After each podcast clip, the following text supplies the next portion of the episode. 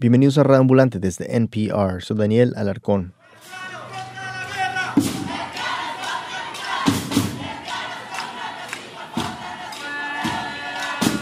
El audio que escuchan lo grabó Luis Fernando Vargas, nuestro editor asistente. Eso fue el 9 de enero del 2018 en San José, Costa Rica, y lo que oyen es un grupo de más de 100 personas de la comunidad LGTBI. Están cantando Lesbianas contra la guerra, lesbianas contra el capital, lesbianas contra el racismo. Pero no era una protesta, sino una celebración. Estaban en la Fuente de la Hispanidad, un lugar simbólico porque es donde todo el mundo se reúne a festejar cuando gana la selección nacional de fútbol o después de una elección. Y es que más temprano ese mismo día, la Corte Interamericana de Derechos Humanos dijo que Costa Rica debía reconocer el cambio de nombre y de sexo en los documentos oficiales de las personas trans. Pero no solo eso, también pidió que se les garantice a las parejas del mismo sexo los mismos derechos que a las parejas heterosexuales, incluido el matrimonio. Este es Luis Fernando. El Estado de Costa Rica le había preguntado a la Corte cómo debía manejar las demandas de la comunidad LGTBI. Y como el país siempre ha seguido las recomendaciones de la Corte, había motivos para festejar. Había sido una lucha de décadas y ese martes se sentía como una victoria.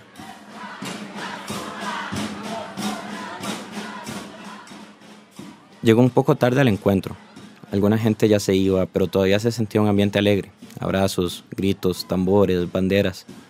Tomé una foto de las personas celebrando y la subí a redes sociales. Era un día feliz.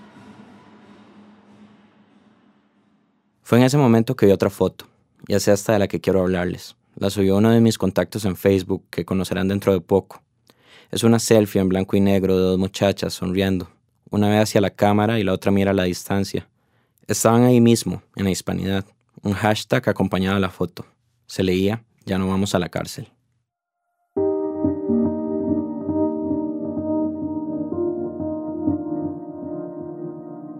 Y esa es la historia que nos va a contar Luis Fernando, la que está detrás de esa imagen, de esas dos chicas. Es la historia de un acto de amor que se convirtió en un acto de protesta. Un acto de protesta contra el gobierno y contra la sociedad costarricense, una sociedad que muchas veces escoge el silencio frente a los temas incómodos. Lo sé como tico que soy. Pero estas dos muchachas, pues, la hicieron hablar.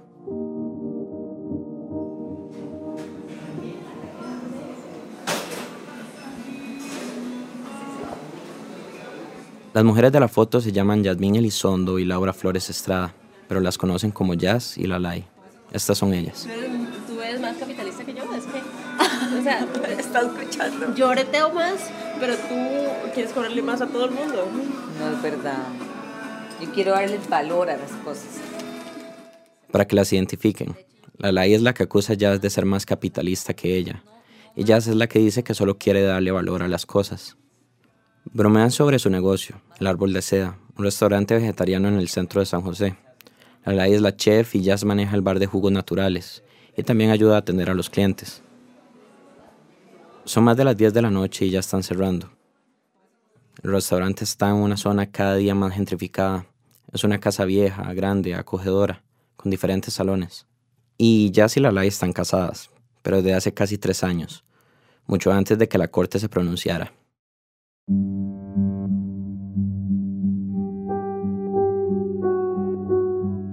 Todo comenzó en el 2014. Lalai recién inauguraba el restaurante Jazz, que estudiaba en la universidad, era cliente regular y se interesó por la ley desde el primer momento. Esta es Jazz. Lo que me llamó la atención de ella era como su actitud, como muy buena nota, como siempre sonriente, siempre linda, siempre amable, no sé, como que tenía una chispita en los ojos diferente. Y bueno, la Lai, en cambio, Ay, qué terrible. Es que yo la primera vez no la, no la noté, como, no, la, no la tengo tan presente. Me voy a odiar cuando escuché eso. Tenían amigos en común y ellos le hicieron el favor a Jazz de decirle a Lalai, hey, esta chica que pasa comiendo acá está interesada en vos. Y entonces ahí sí, Lalai empezó a fijarse un poquito más en Jazz y a salir con ella en grupo, al cine, al teatro. Pero al principio la Lai... Yo sentía que como que ya y yo no teníamos mucho en común. Entonces al principio no le di, no le di mucha pelota. La Lai además acaba de terminar una relación con otra muchacha y el quiebre había sido duro. Todavía estaba muy herida. No se sentía lista para otra relación. Jazz, por otro lado, nunca había tenido algo serio con una mujer, solo algunas aventurillas en bares o fiestas, pero su interés por la Lai crecía cada vez que se juntaban. Entonces ideó un plan. Le dijo que quería ayudarle en la cocina del restaurante, para aprender, y bueno, para conocerla más, y de pronto, tal vez, enamorarla. Pero la Lai al principio pensó, Ay, no, va a ser un atraso. y qué pereza, voy a tener que parar, y voy a tener que estar enseñándole cosas. Y me da mucha pereza, de hecho. Aunque la Lai terminó aceptando, y ya resultó ser una excelente ayudante, rápida, cumplida, eficiente. Es difícil encontrar gente así. Entonces la Lai se fue abriendo poco a poco. Esta es Jazz. Empezamos a conversar temas de política, de opiniones de conceptos del aborto, la iglesia, libros, películas, lo que sea, ¿me entiende? Como, y nos interesaba como la perspectiva de la otra. A mí me gustó mucho que es súper inteligente y mm, es buena en lo que hace, es apasionada con lo que hace. Tuvieron citas a solas y se fueron conociendo más. Después se dieron su primer beso y todo se movió muy rápido. Fue una conexión intensa. La relación de Jazz y Lalai es un ejemplo de cómo, extrañamente, dos personas que vienen de lugares muy distintos se encuentran una en la otra. Esos casos en que se mira al otro y se ve un reflejo. Lalai viene de una familia acomodada, mientras que Jazz no. Creció en una familia bastante humilde, pero las familias de ambas eran muy conservadoras. Tal vez la de Lalai un poco más, pues eran del Opus Dei. Cuando Lalai tenía 11 años, se obsesionó con una compañerita de su clase. Todos los días la llamaba, insistentemente, hasta que la mamá de su amiguita le prohibió hablar con ella. Y llegó el punto en que... Se corrió el rumor en toda la escuela de que yo era lesbiana, entonces cuando tenía 11 años no tenía amigos. Y su mamá, siempre tenía comentarios negativos para las lesbianas, o sea, me, tenía, me, dijo que nunca jamás me hiciera amiga de una lesbiana porque era el peor tipo de gente. Su adolescencia fue una época muy dura, creció estando sola, muy aislada de todos. Se obligó a salir con hombres, un poco buscando la aprobación de su mamá, pero realmente no conectaba con ellos, hasta que ya, cuando tenía más de 20 años, fue honesta consigo misma. Y ahí fue como, no, no, yo soy lesbiana, o sea, eso, eso es. O sea, todo este tiempo lo que me han gustado son las mujeres. Lalai tiene nacionalidad española porque nació ahí, pero su familia se vino a Costa Rica cuando ella tenía seis años. Entonces, a los 22, aprovechó y se fue a vivir un tiempo a España. Quería alejarse de la homofobia de su mamá y por primera vez ser realmente libre, experimentar. Era el lugar perfecto, era como un buen momento para ya aceptarme a mí misma, pero no tuve suerte, no tuve ningún es que de, era eh, novata, ¿cómo, cómo iba a, ligarme a una chica? No tenía ni la menor idea. Mientras vivía en España, se lo confesó a sus hermanos, que eran muy liberales, y la apoyaron completamente.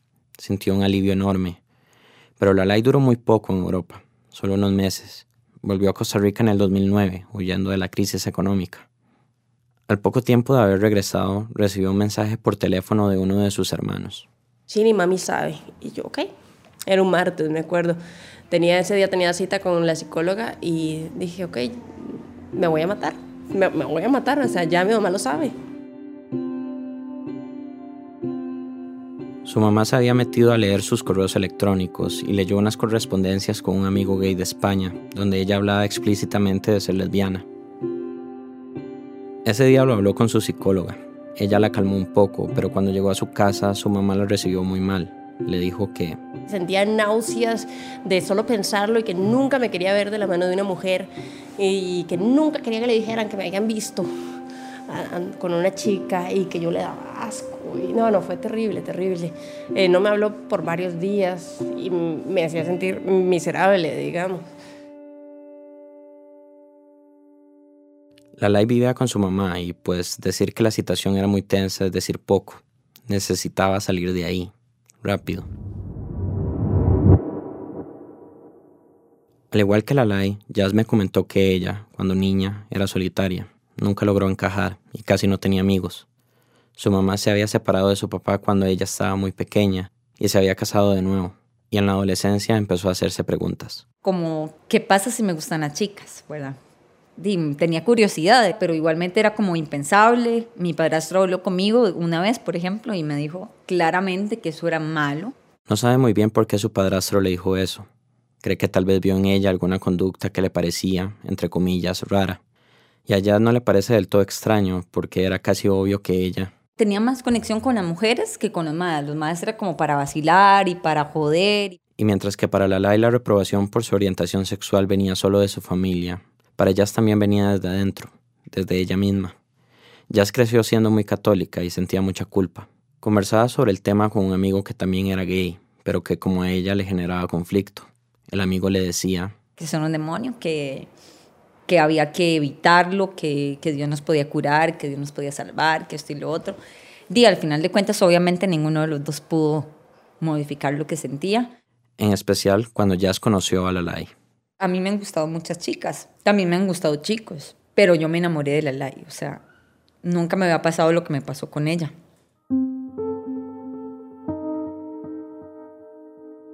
Ese momento pensó que lo mejor era ser honesta con su familia. Por la universidad ya se había ido a vivir sola al centro de San José. Entonces viajó a Pérez Celedón, la ciudad pequeña donde nació, y al llegar se lo dijo a su mamá. Al principio como que no reaccionó, fue eso raro, como que mi mamá reacciona mucho con negación.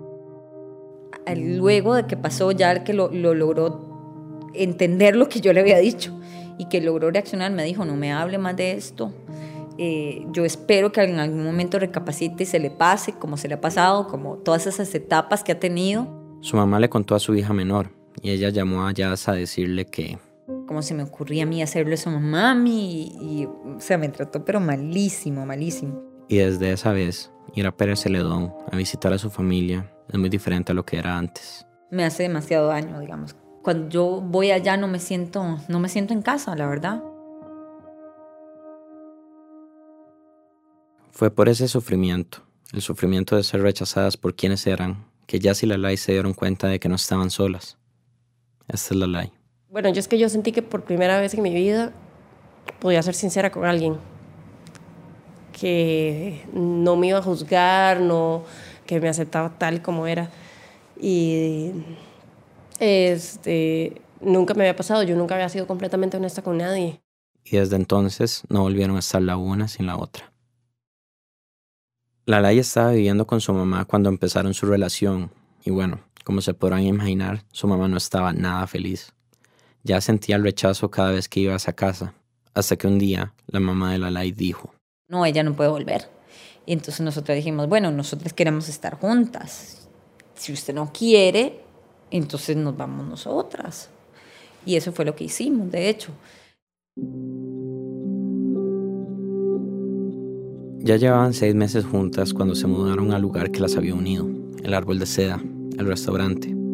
Todavía quedaban unos cuartos desocupados y fue ahí que decidieron hacer un pequeño hogar, con sus perros y gatos, una cama, libros, velas, adornos.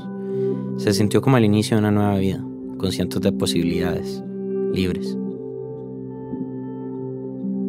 A los pocos días fueron a la Marcha de la Diversidad, que se hace cada junio para celebrar el orgullo de la comunidad LGTBI terminaron comiendo con varias gente que habían conocido durante la actividad, y durante la conversación surgió un dato curioso de Jazz. Desde que yo tengo 12 años, tengo un error en la cédula, dice masculino. Entonces, después de mi primera cédula de menor, todas, o sea, todos los registros que yo tengo de papeles dice masculino. Pero a Jazz nunca le importó. Para corregir el sexo en esos documentos hay que llenar una solicitud en el registro civil y en algunos casos llevar un dictamen médico que corrobore el sexo real. Era mucha molestia y allá nunca le habían puesto problema para nada, en ningún lado. El reglamento del registro civil dice que cuando un funcionario se dé cuenta de un error, debe empezar el proceso administrativo para corregirlo, pero la persona que le dio la cédula de mayores a Jazz no lo hizo, a pesar de que es obvio que ella no es hombre. Entonces, cuando la gente con la que comían oyó este cuento, pues se emocionaron. Mucho. Dijeron como, pero es que pero podrían casarse. Y yo, sí, ya le dije eso. Y sí, insisten que, en que no se puede. La ley ya se lo había propuesto antes de esa conversación, pero ya no terminaba de convencerse de que podían hacerlo. Sin embargo, lo hablaron en grupo. Técnicamente, es decir, legalmente, eran hombre y mujer. Si encontraban a un notario dispuesto a ayudarlas, podrían intentarlo. Y ambas reflexionaron. Sabían lo que querían, una vida juntas. Entonces, ¿por qué no? Y al final quedamos en que sí, vamos a, vamos a hacerlo, vamos a hacerlo. Decidieron esperar un mes para pensarlo bien, pues... Tampoco la idea era mantenerlo en secreto, porque podríamos haberlo mantenido en secreto y pasar como cualquier pareja heterosexual. Pero no, no, es que tenía que ser público. La gente tenía que saberlo. Estaban desafiando el concepto de familia que planteaba la ley de Costa Rica y parte de la sociedad. Sí sabíamos que se iba a armar, se iba a armar algo, ¿verdad? Sí sabíamos que, que era un acto político, que además estábamos exigiendo algo. Exigiendo igualdad, tener los mismos derechos que las parejas heterosexuales, no más, no menos. Pero el hermano mayor de la ley, que es abogado y ha sido diputado, fue uno de los primeros en advertirles que tenían que tener mucho cuidado. Fue como, ok, piénsenlo bien, ¿verdad? Nos dijo que se nos iba a tirar encima un montón de gente conservadora. Este, nos dio miedo, nos retractamos en ese, eh, en ese mes. Como, no, no, la verdad es que ya no quiero hacerlo. Porque el Código Penal dice que puede haber una sentencia entre seis meses y tres años de cárcel para los que contraigan matrimonio sabiendo que existe un impedimento legal.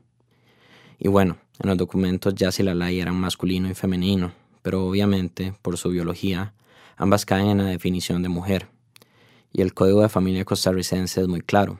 Dos personas del mismo sexo no se pueden casar.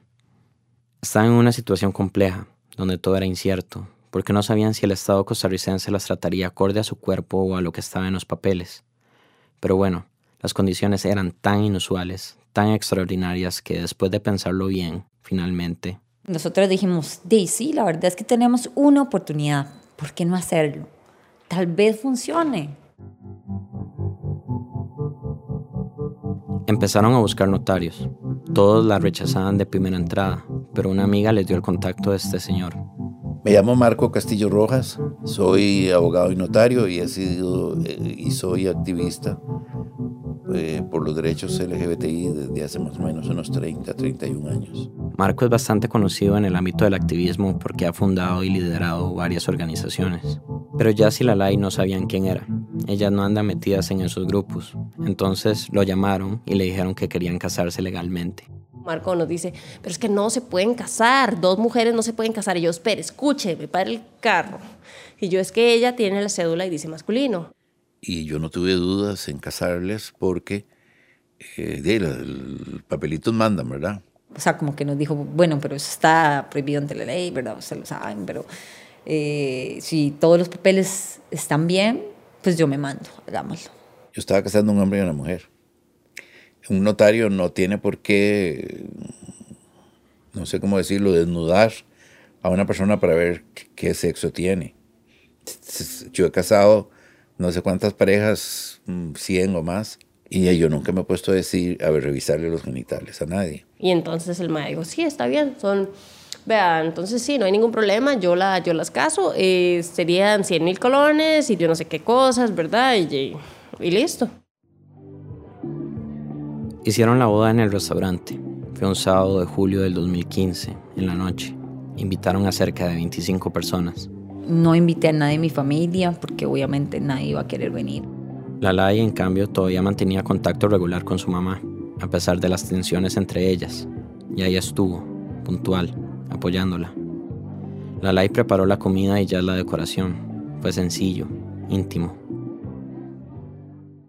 Cuando terminaron el papeleo con el notario, Jazz y Lalai le dijeron a los invitados que tenían que mantener el secreto por lo menos un mes, porque eso era lo que duraba el matrimonio en inscribirse, eh, que por favor no dijeran nada, porque esto era, por, por, el momento era, podía ser un delito. Y Marco nos enseñó los artículos que estábamos violando, todo.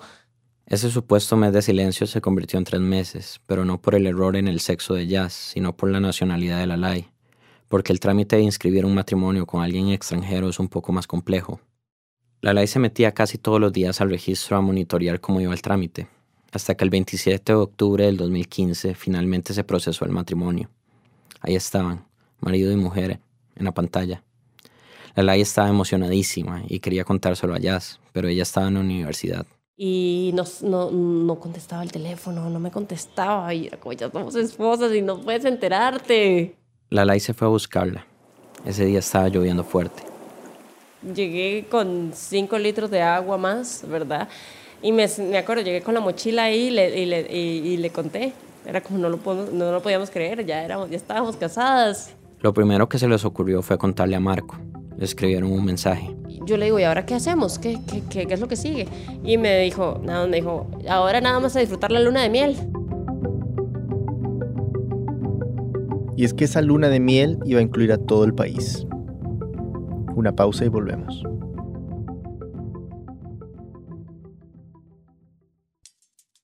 Este podcast de NPR y el siguiente mensaje son patrocinados por Squarespace. El destino llama. Dice que necesitas una nueva página web. Crea una tú mismo de manera fácil y con el apoyo del galardonado servicio al cliente que está disponible las 24 horas del día, los 7 días de la semana. Ingresa a squarespace.com/radio para obtener una prueba gratuita. Y cuando estés listo para lanzar tu página, usa el código radio para ahorrarte 10% en la compra de tu primer sitio web o dominio. Sigue soñando, pero hazlo una realidad con un sitio web de Squarespace.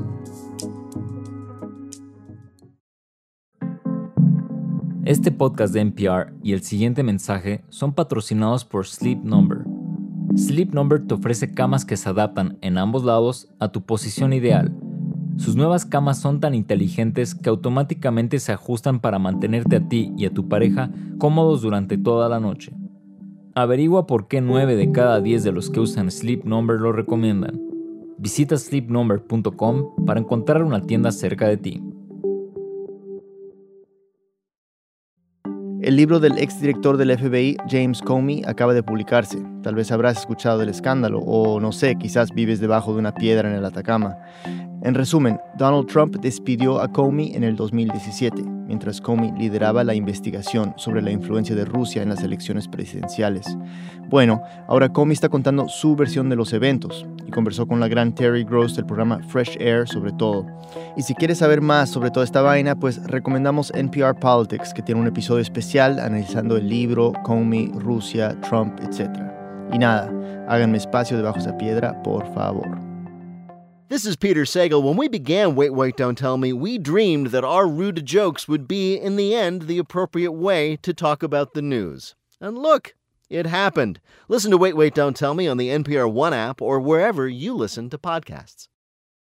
Antes de la pausa, Jazz y Lalai habían aparecido inscritas en el registro civil como marido y mujer. Era el primer matrimonio entre una pareja del mismo sexo en Costa Rica, algo histórico, pero menos de 25 personas lo sabían.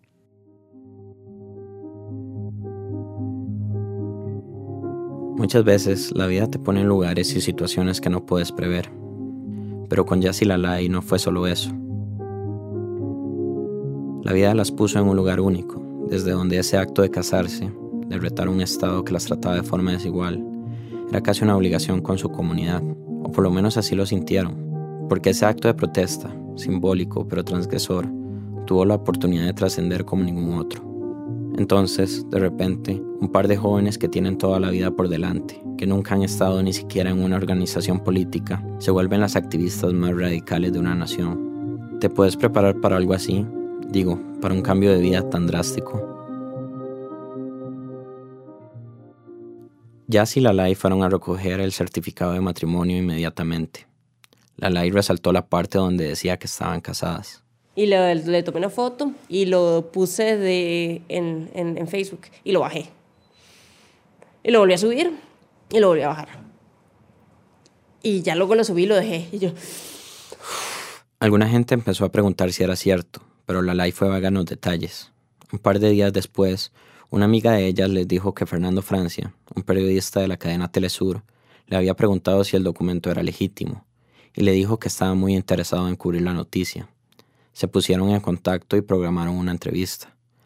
La nota se publicó el 4 de noviembre del 2015, temprano en la mañana. Otro asunto, en Costa Rica un matrimonio entre mujeres tuvo lugar semanas atrás. Eh, la particular situación en ese país centroamericano aviva el debate sobre la unión igualitaria en ese país. Ampliamos con Fernando Francia.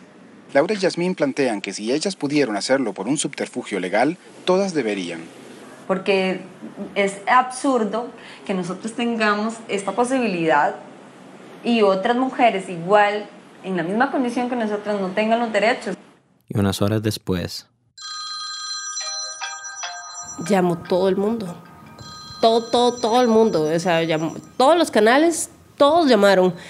Llegó el momento donde habían cuatro o cinco cámaras haciendo preguntas todas al mismo tiempo y nosotros ahí nada más respondiendo, o sea, sin, sin saber lo que estábamos respondiendo.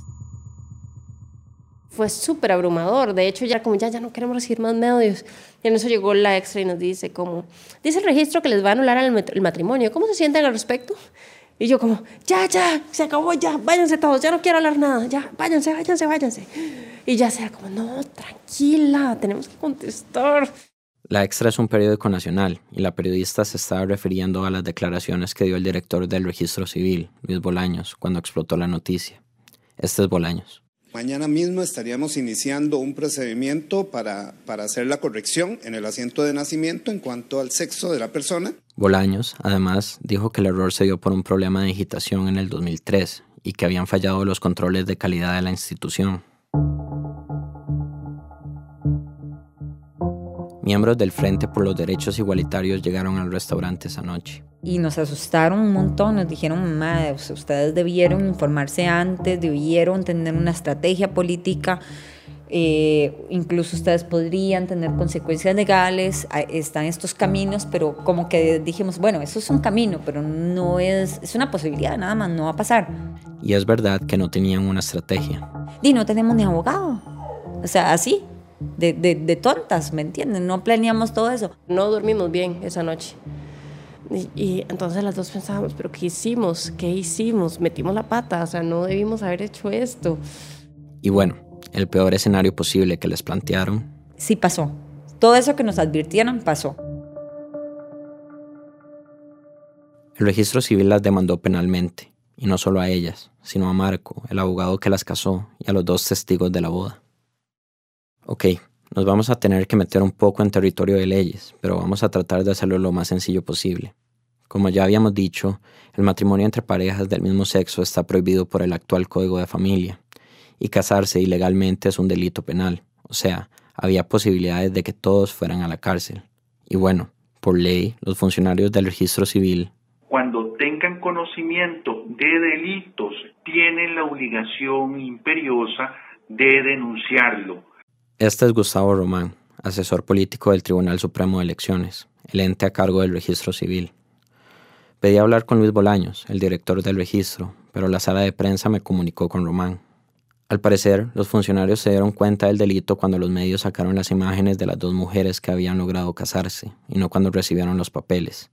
Y en pleno escándalo, los medios anunciaron que la entidad también abrió una investigación administrativa para determinar quién o quiénes del registro civil aceptaron los documentos de este matrimonio, ya que según aseguran, jamás tuvo que aprobarse dicha unión. Esa investigación, me dijeron en el registro, todavía sigue. Pero hay algo específico que hizo el registro civil, algo que Jazz y Lalai protestaron. Y fue que a le corrigieron el sexo sin pedirle pruebas de que ella es mujer y sin avisarle. Dentro del registro, la corrección del sexo de Jazz se trató como un trámite de urgencia. En el documento la palabra está escrita en mayúsculas. Jazz y Lalai pidieron una justificación del por qué y le respondieron que era porque el caso había salido en los medios de comunicación. El trámite fue rápido. Ocho días después de que saliera la noticia, legalmente el sexo de Jazz ahora parecía como femenino. La eficiencia nunca antes vista Nunca antes vista, dice Lalai, porque con esta noticia salió a relucir otro caso, el de Jerime. Es un hombre que tenía el mismo tipo de error que Jazz. Salía como mujer en vez de hombre, y desde hacía años había solicitado la corrección de su sexo en la cédula. Este audio viene de una entrevista que le hicieron en el 2015. Eh, Jeremy, inclusive has tenido que pasar por eh, exámenes eh, que han sido incómodos para verificar que realmente sos un hombre. Sí, claro, solo ir a la medicatura forense y ir a quitarse la ropa delante de una patóloga, para mí eso fue algo muy duro. Y aun con ese dictamen de una doctora, el registro le había rechazado la corrección. En la misma nota, los del registro dicen no saber por qué se lo negaron. Y claro, por este error, Jeremy no se podía casar y no podía inscribir hijos. Lo mismo que le hubiera pasado a Jazz si se hubiera enamorado de un hombre. Entonces, ¿Por qué con Jazz la corrección del sexo en los documentos fue tan rápida y con Jerime tan complicada? Jazz y Lalai tienen su teoría. Nosotros nos habíamos burlado del, registro, habíamos metido un gol. Obviamente quedó como en ridículo porque no, no son meticulosos con la información de la gente, y no se, no se dan cuenta de muchos papeles que ahí no le ponen importancia. Así, en papel, ahora Jazz es mujer de nuevo, pero el registro no puede anular el matrimonio. Por ley solo puede hacerlo un juez de la corte encargada de asuntos familiares. Es por esto que Jazz y Lalai todavía siguen casadas. A Jerime, por su parte, el escándalo le ayudó. Más de 10 años después logró que se le corrigiera el sexo en su cédula. Y más allá de los problemas con el registro civil, las noticias sobre el matrimonio de Jazz y Lalai sacaron la homofobia que existe en la sociedad costarricense. Se leían muchos, muchísimos comentarios como estos. No es odio, lo que tenemos los cristianos es asco. Lo siento si nos dan ganas de vomitar encima de ustedes. Se debe anular porque fue un error. Legalmente debe quedar sin efecto. Ojalá que ese error no sea la puerta para ir a Dios. De lo peor. Qué ridículo abogado agarrándose de mentiras para lograr su disque objetivo. Esto es fraude, fraude, fraude. Damas y caballeros, así es como se extingue la raza humana. Le pregunté a la ley si recibieron este tipo de mensajes de odio directamente. No, nunca me escribieron a mí directamente. En realidad los comentarios siempre eran debajo de noticias nuestras. ¿Y te ponías a leerlos? sí, a veces por, por puro masoquismo. Pero muy pronto los ataques sí fueron personales y se salieron del internet. Nos empezaron a tirar huevos, nos dejaban mensajes cristianos. Una vez me gritaron mientras yo iba al auto que yo lo que necesitaba era un hombre, que me hiciera mujer. Entonces ya era como, como una tras otra, entonces teníamos miedo. Y hubo un incidente que le botó a otro nivel. No fue directamente hacia ellas, sino hacia un periodista que escribió un reportaje sobre su caso y abiertamente las apoyaba. Lo golpearon en la cara entrando a su casa y lo insultaron con lenguaje homofóbico. El periodista es amigo mío y si yo me sentí impactado y enojado, ya me imagino la reacción de ellas. Nos fuimos de acá del árbol porque la verdad teníamos miedo de que nos atacaran. Empezamos a hacer como un protocolo ahí de seguridad, irnos con gente siempre, estar acompañadas, no quedarnos solas nunca las dos en el restaurante. Decidieron quedarse durante unos meses en la casa de una amiga. A esa amiga también la trataron de intimidar llamándola para decirle que era lesbiana y gritándole insultos homofóbicos. Unos días después de que explotó la noticia, Roberto Zamora, un abogado especialista en Derecho Internacional y dedicado al monitoreo de derechos humanos, contactó a Yassi Lalay. Las había visto en la tele, dando declaraciones no sé, me dio la impresión de que no estaban del todo informadas de, todo lo que podía pasar, digamos, de la trascendencia, de la magnitud, lo grande e importante que era lo que estaban haciendo. Entonces les ofreció representarlas gratuitamente. Se reunieron y después de conversar un poco, ya y la ley aceptaron. Yo siempre fui muy claro, yo les dije, a ustedes hicieron algo ilegal. O sea, yo estoy de acuerdo, yo las apoyo y todo, pero al día de hoy hay una ley y eso es lo que hace que algo sea ilegal pero les aseguró que el problema tenía solución. Lo primero que hicieron fue acudir a la Sala Constitucional, que es el máximo ente judicial en Costa Rica. Ahí pusieron una denuncia contra el registro civil. Nosotros eh, indicábamos que el hecho de que saliera a los medios no era justificación legal para darle un tratamiento diferente a Jazz, o sea, para declarar el trámite del cambio de sexo de ella de urgencia. No estaban peleando el hecho de que se hubiera corregido el sexo de Jazz, sino la manera atropellada en que se hizo, porque según ellos, esto violaba sus derechos a no ser discriminada por su orientación sexual. Además, en enero del 2016, plantearon ante esa sala que era inconstitucional que los matrimonios del mismo sexo fueran prohibidos. Argumentaron que la Corte Interamericana de Derechos Humanos ya ha dicho que la definición de familia incluye a parejas del mismo sexo, y que en ningún lugar de la constitución política costarricense se dice que la familia se limita a la unión de un hombre y una mujer. Así, por las leyes de Costa Rica, el proceso penal se detuvo hasta que la sala constitucional resolviera el caso. Pasó el tiempo y nada, silencio total de la sala, incertidumbre para ellas. Hasta que llegó el 9 de enero del 2018, el mismo momento donde empezamos esta historia.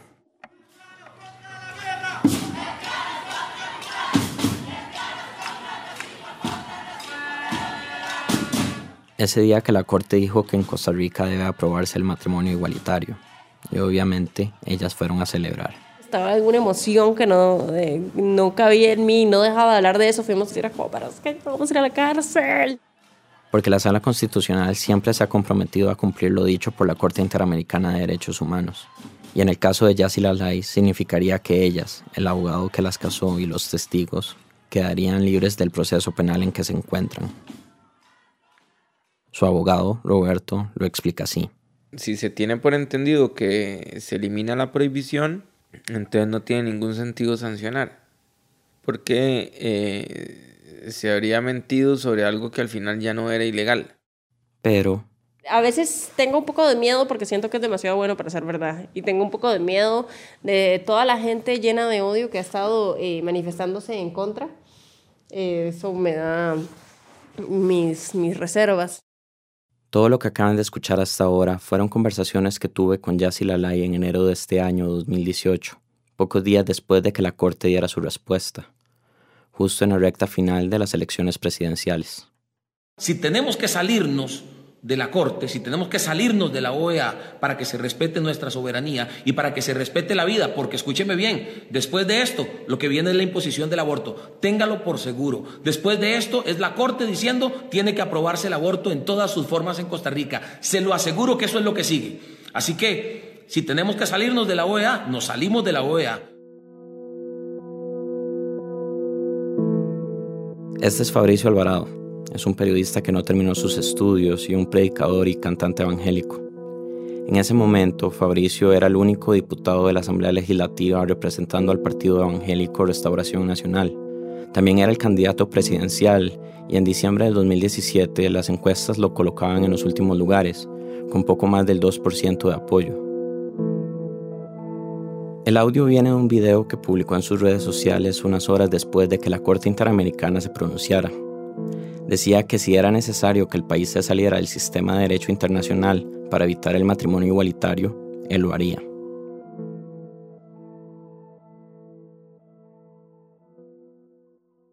Fabricio no tenía un plan de gobierno con propuestas concretas ni un equipo.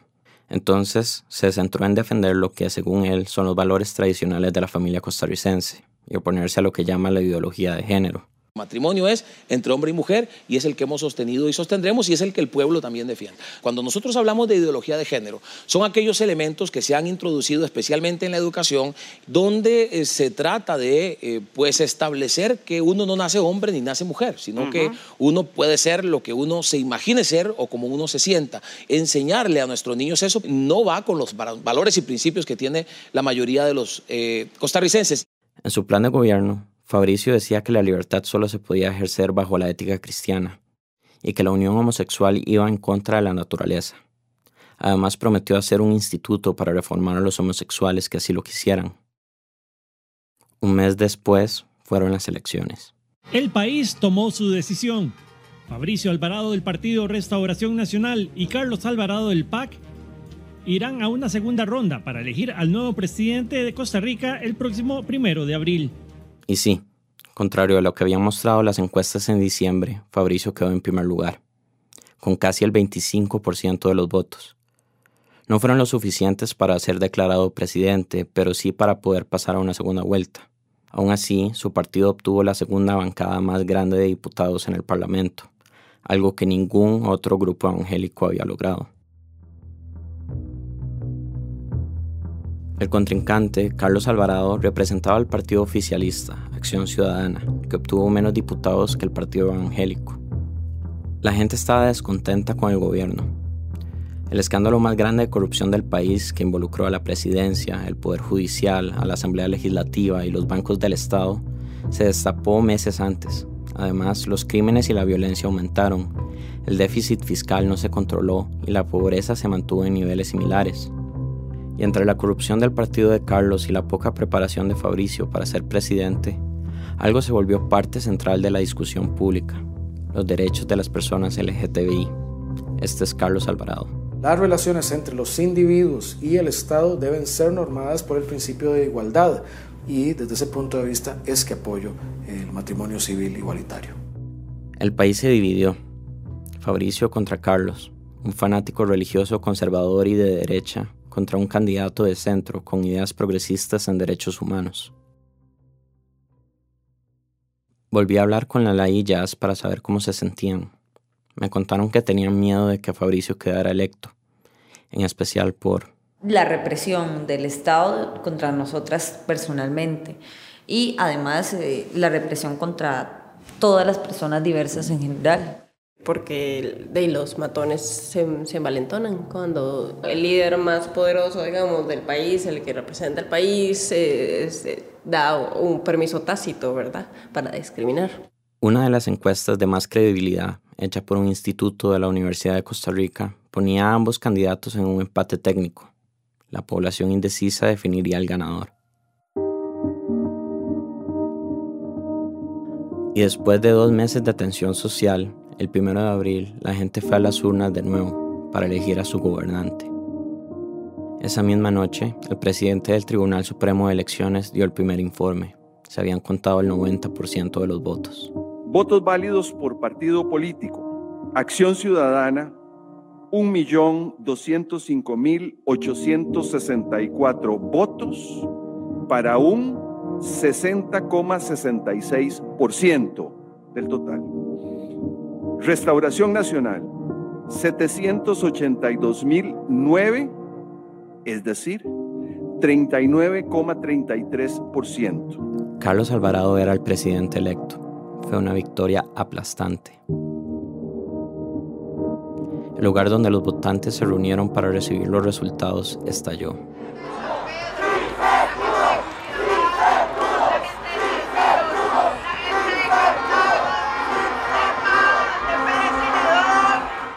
La laillas me contaron cómo vivieron ese momento.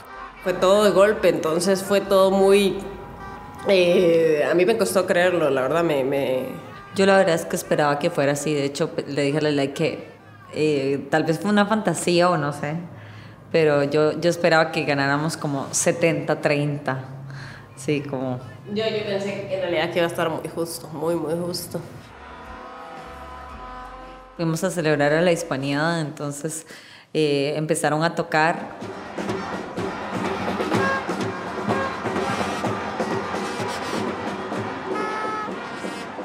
Y ma, lloré porque me tocó las fibras, así estaba demasiado. Era un grupo de, de, de chicas y chicos con tambores y ay, fue maravilloso.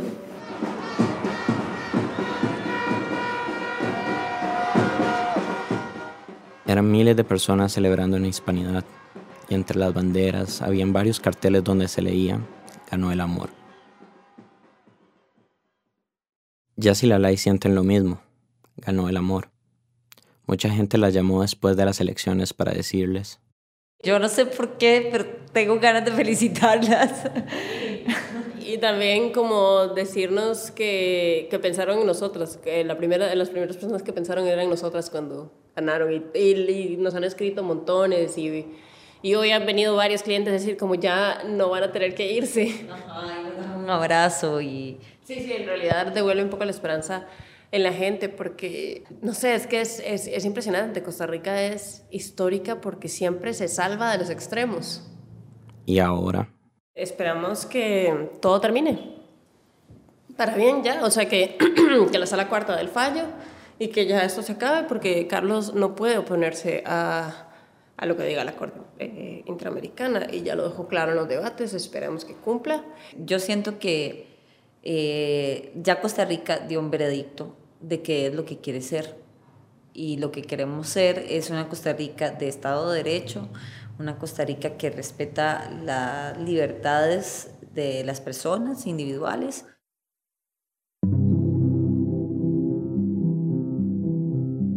Después de toda esta historia, después de estos años que mezclaron angustia y felicidad, tenía una pregunta más. ¿Valió la pena? Ah, obvio. O sea, esto nos cambió la vida. Obviamente, incluso yo siento que somos como, como una idea, como una abstracción de Jazz y la Lai, o sea, incluso nos confunden. Muy gracioso. Y no solo ha cambiado sus vidas, sino ha cambiado la vida de otros. Que cuando salió el tema de discusión, cuando salió nuestro caso, las familias costarricenses discutían, aunque se les saliera todo lo conservador que le dé la gana. Discutieron. Tampoco es que, como que es tuanis andar exhibiendo la vida de una, ¿verdad? Pero, pero si, si ayuda en algo, vamos a dar nuestros testimonios de vida para otros países y para personas acá también y todo, porque y esto es darle esperanza a la gente de que de pronto una persona o dos personas pueden cambiar una realidad con una acción pequeña o una acción más grande. Y de eso no me arrepiento y lo vamos a seguir haciendo, de hecho.